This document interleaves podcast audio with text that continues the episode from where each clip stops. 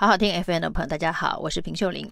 九月八号的今日评评里哦，来谈谈最近一场热门的专访视频啊。德国之声的这个国际新闻总编辑 Richard Walker 访问国民党的党主席朱立伦哦。那朱立伦在这一场的专访当中呢，表现当然非常的不好。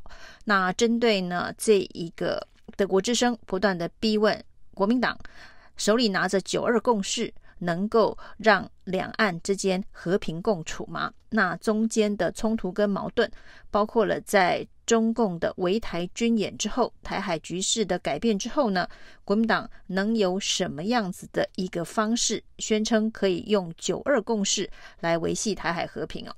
那整场的专访当然是主要在这个问题上面打转哦，但是朱一伦基本上呢都没有。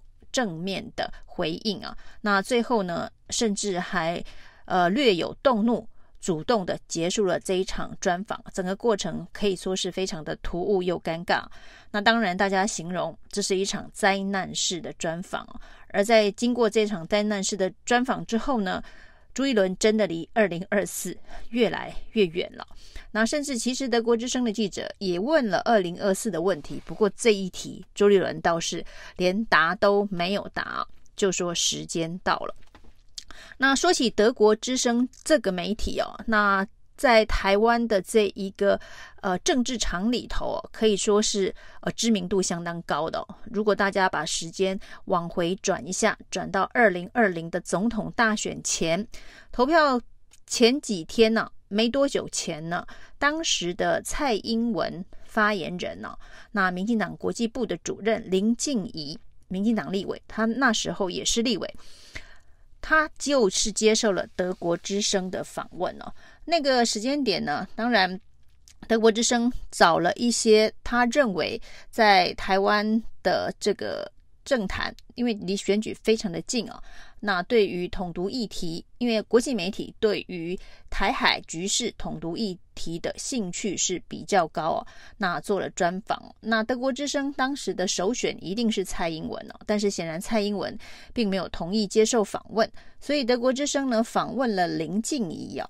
那那场专访呢，为什么说？对民进党来讲是一场灾难呢，啊，也有人形容，那对林静怡来说是一场灾难式的专访，甚至在这个专访结束之后的三天，林静怡就请辞了蔡英文竞选总部的发言人哦，因为呢，在德国之声也是不断的逼问哦，我们看跟这一次呢，这一个记者总编辑逼问朱立伦，其实呃也差不多，这就是西方媒体记者。在做专访时候不断追问的态度哦，那当年的德国之声的记者也是这么样子的逼问林静仪哦。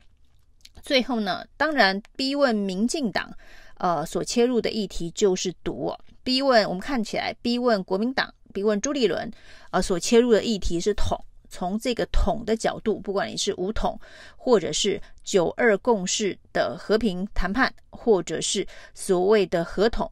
都是德国之声这些国际媒体所关心的议题啊。那对于国民党来讲，他质疑的就是，如果被统，你愿不愿意啊？如果被统，你有什么样子的一个方式跟回应？那对于民进党呢？当然所切入的角度，民进党长期的主张是独，台独党纲也是在民进党的党纲之中哦。所以德国之声追问林静怡的议题啊，就是民进党。拥有国会多数之后，会推动证明制宪吗？会成立台湾共和国吗？那这个议题呢，对于深绿独派的林静怡来讲，一方面是在蔡英文的这个大选前呢、那他要把这一个呃最大选票的考虑放进来，所以呢也是左闪右躲。那当然，德国之声的记者就是德国之声的记者，不断的。把左闪右躲的林静怡呢追问，那你们到底民进党的台独是玩真的还是玩假的？那甚至林静怡在整个追逐问题的过程当中哦，啊讲了一句哦，主张统一啊被视为叛国行为啊。那主张统一，主张统一这四个字当然是言论的范畴哦，那不是一个。呃行动的范畴。那这个主张统一，如果构成叛国罪的话，当年刑法一百条思想犯呃废除的条文呢、那就是对民进党来讲是一个非常大的讽刺。那于是呢，主张统一构成叛国这件事情呢，呃，这个说法林静仪道歉。而且呢，在很短的时间之内就辞掉了蔡英文的发言人。不过当时因为这一个访问当中哦，包括了对于民进党台独立场的不断的追打追问，要逼民进党现行台独是真是假，呃，这样一个做法呢，记者也引起很大的争议哦。当时很多民进党的这个支持者，民进党的侧翼哦，都说这个记者呢是中共的代理人呐、啊。德国之声呢是中国之声啊，那对于林静怡的访问是用尽了各种诱导式的问句、诱导式的方法，让林静怡掉进陷阱，才会呢无法回答台独相关的议题，表达台独的立场。另外一方面呢，才会说出主张统一构成叛国罪这一个。呃，在当时，当其实是当时啊，在当时的氛围当中哦，认为啊，这是呃扣言论自由、主张统一言论自由的呃国安的帽子啊。那于是，在这个争议之下，林静仪请辞了。但是这个记者呢，呃，也被质疑是中共同路人、中共代理人啊。那被霸凌的时间不算短了。那当时。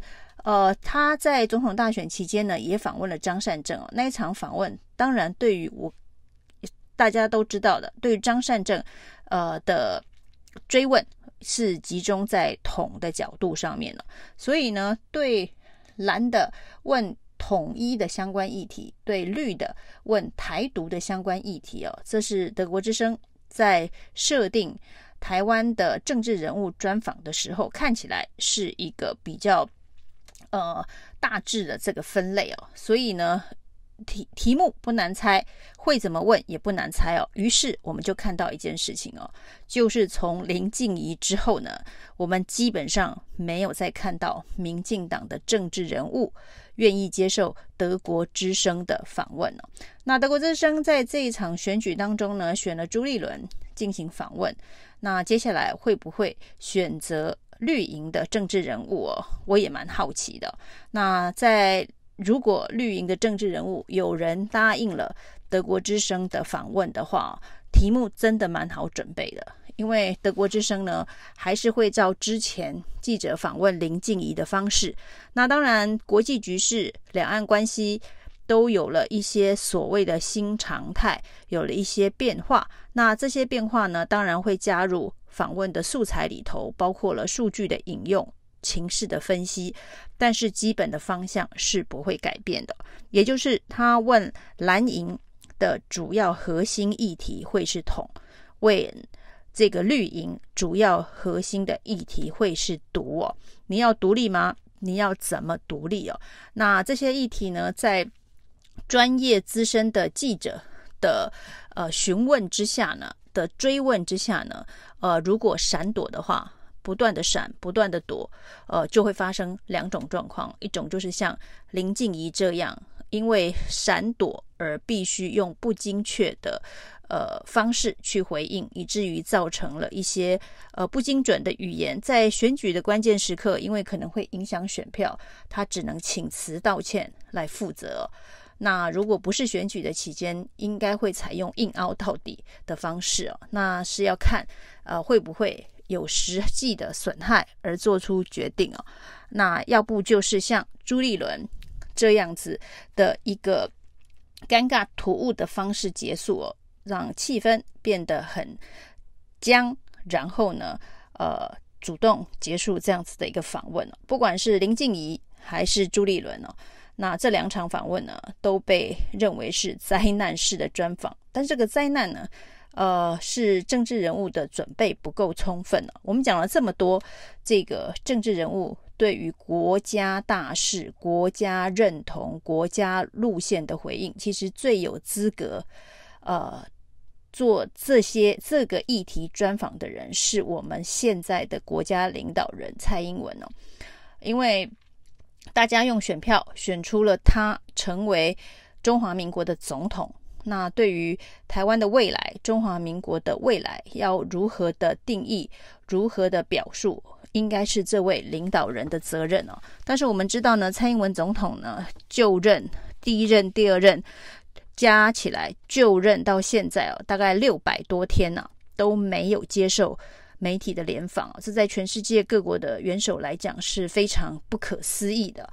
那六百多天没有接受媒体的联访。那专访当然更不可能了。除了一些比较友善、软性的访问之外哦，像德国之声这样子哦，谈国家大事的访问基本上是没有六百多天呢。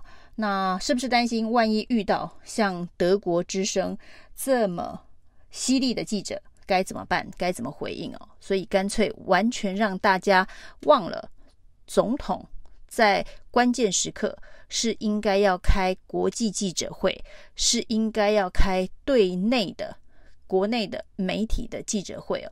那这对内当然有一些安定民心，然后呢，这一个呃宣示明确的意志的谈话，对外是一种国际宣传了。大家都对于乌克兰的总统泽伦斯基在俄乌战争开打之后的表现呢，那都觉得。非常的呃亮眼哦，甚至呢，很多国际援助的奔走支持呢，都是透过他一场一场的视讯演讲以及记者会所达成的。那很多人为泽伦斯基拍手的时候呢，可能也得问问哦，那台湾的泽伦斯基在哪？如果有一天呢，台湾也必须在国际上面让很多的朋友能够知道台湾的处境。那蔡英文是国家的领导人哦，他能够扮演像泽伦斯基这样子的一个合纵连横的角色吗？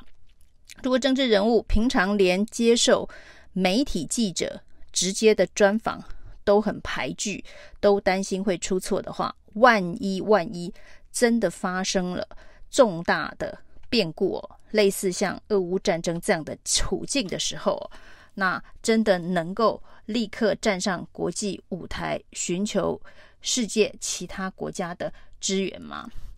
当裴洛西在台湾访问的时候，立法院的那一场接待哦，也被认为是一场灾难式的接待。那游锡堃确诊，由蔡启昌负责接待裴洛西啊。那整场直播的这一个接见当中哦，可以发现蔡启昌连头都没抬起来看裴洛西啊，低头念稿之外。那裴洛西说话，甚至也没看着他。呃，对于这样子的一个国际聚焦、国际会关注的热点新闻呢、我们的政治人物的表现呢、就是因为平常太少接受记者的磨练跟追问了、那这个当然从蔡英文总统以降啊，那既然总统领导人都拒绝排斥。这样子的一个形式的监督互动的话，那其他人当然也就跟着办事啊。那不过这对台湾来讲，未来如果真的要用国际的力量来捍卫国家的安全的话，这部分的心态可能需要提早调整。以上是今天的评评理，谢谢收听。